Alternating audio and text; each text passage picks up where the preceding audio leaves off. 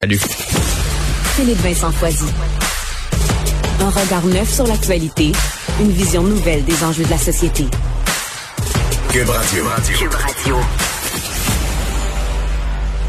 Et pour parler de ce débat-là, de l'angle qui a été très peu euh, traité depuis le début de la campagne. Hier, on en a eu un petit peu dans le débat, les enjeux autochtones pendant cette élection fédérale. On en a beaucoup parlé dans la dernière année avec les découvertes macabres qui ont été faites dans les anciens pensionnats.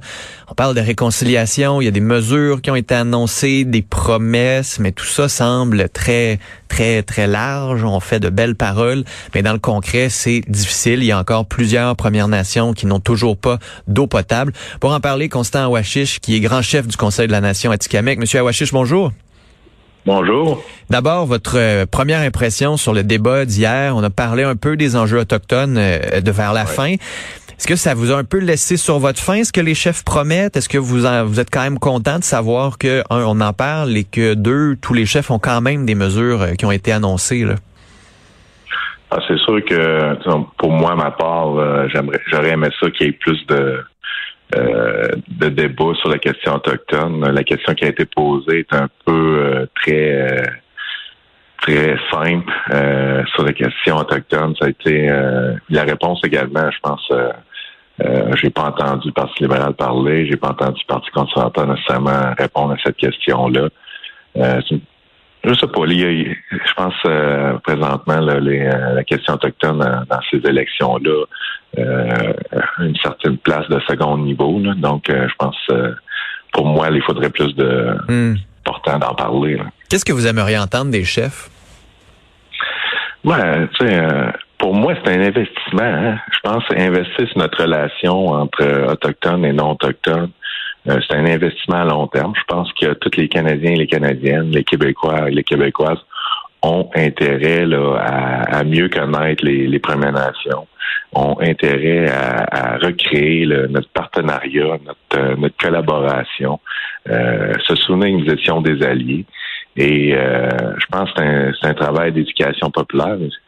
Mais les, partis au pouvoir, les ceux qui, aspirent à aller au pouvoir, je pense c'est, euh, ils devraient travailler sur cette éducation populaire-là, de mieux connaître les premièrement, de mieux connaître les autochtones, mais également de, de mieux transmettre l'information, puis de voir, de mieux faire connaître le fait que les Premières Nations, c'est une euh, c'est un investissement, mais c'est une plus-value à la Mm. société, puis c'est une plus-value à l'avenir de tous et chacun. Quand euh, Justin Trudeau a pris le pouvoir en 2015, il y avait de grandes promesses. Là. Il disait qu'il n'y a pas une relation plus importante que celle avec les Autochtones. On est six ans plus tard. Il y a encore des Premières Nations qui n'ont pas d'eau potable. On a encore la loi sur les Indiens. Euh, il y a encore plusieurs mesures de, la- de la, Commission Vérité et Réconciliation qui ne sont pas mises en œuvre. Il y a eu des recommandations sur les femmes autochtones assassinées, disparues. Ça aussi, ça traîne la patte. Il y a eu les pensionnats autochtones où on a eu des découvertes.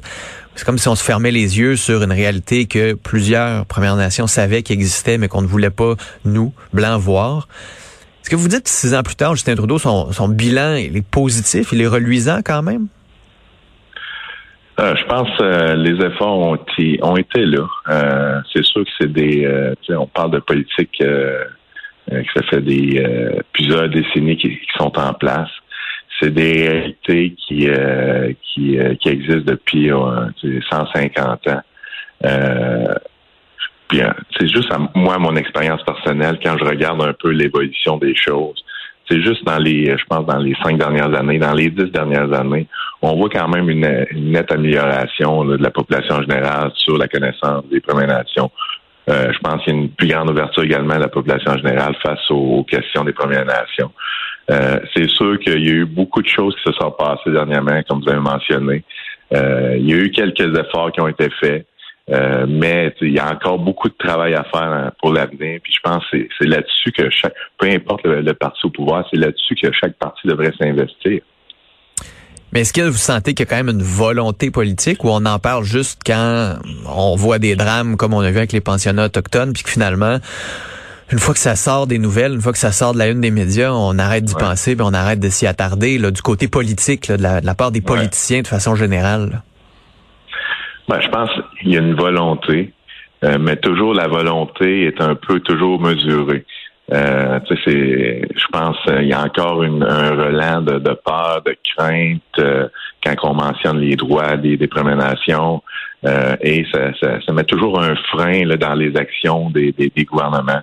Euh, alors que, tu sais, je pense, il faut, il faut travailler sur notre relation, hmm. travailler sur, je pense, les Canadiens, les Canadiennes, les Québécois, les Québécoises peuvent en quelque sorte bénéficier des droits autochtones. On peut créer une, un sorte de partenariat où qui va avoir des plus grands bénéfices qui vont rester ici au Canada, qui vont, qui vont avoir des plus grands bénéfices qui vont rester ici au Québec. Mais il faut innover, puis il faut voir la chose du bon côté. Puis c'est ça qui se passe présentement. Encore un manque d'éducation euh, populaire, puis un manque de, de connaissance de nos élus. Mais est-ce que les, les Autochtones vont aller voter? Parce que c'est une grande question. Le taux de participation il est familique dans les communautés. Après ça, je peux comprendre, certains disent on n'est pas représenté. Là, il y a 77 candidats qui sont issus des Premières Nations. Mais est-ce que vous, est-ce que les gens vont aller voter? Est-ce que les Premières Nations vont aller voter? Vont avoir leur mot à dire puis vont influencer cette élection-là? Vous savez, euh, aux dernières élections, il y a quand même eu une plus grande participation des Premières Nations aux, euh, aux élections. Ils sont allés voter. Mais euh, historiquement, là, il y a toujours eu deux courants de pensée. Il y a les Autochtones qui disent qu'il faut, il faut, faut aller voter pour pouvoir changer les choses. Mais certains autochtones qui disent faut c'est pas notre système, c'est pas à nous, euh, il faut pas embarquer là-dedans, c'est comme mm. reconnaître euh, qu'on qu'on est colonisé. Donc, mais les choses ont changé, puis je pense que de plus en plus, là, euh, j'ai eu des gros débats là-dessus avec certains chefs autochtones, c'est de plus en plus euh, les, euh, les gens des communautés, les, les gens des, des, des nations partout au Canada euh, ont, ont, compris qu'il faut aller voter si on veut euh, amener des choses positives euh, dans la relation, dans les retombées, dans l'investissement euh, socio-économique dans les communautés. C'est ce que c'est ce que je vois. Moi. Bon, on espère que votre message va être entendu parce que c'est un enjeu dont on parle pas beaucoup, mais en même temps qui est là. On peut pas se fermer les yeux là-dessus. Constant Washish, merci d'avoir été là un plaisir. Constant Washish, euh, grand chef du Conseil de la Nation Atikamek. Juste un petit rappel, l'Assemblée des Premières Nations aussi du Canada, qui a fait part de ses priorités pour les chefs de parti. Changement climatique, croissance économique, respect des juridictions, renforcer les Premières Nations au pays et bien sûr travailler sur la réconciliation, la guérison. Il y a beaucoup de travail à faire là-dedans. Espérons qu'on puisse en parler au moins plus qu'une ou deux journées d'ici le 20 septembre, jour de l'élection.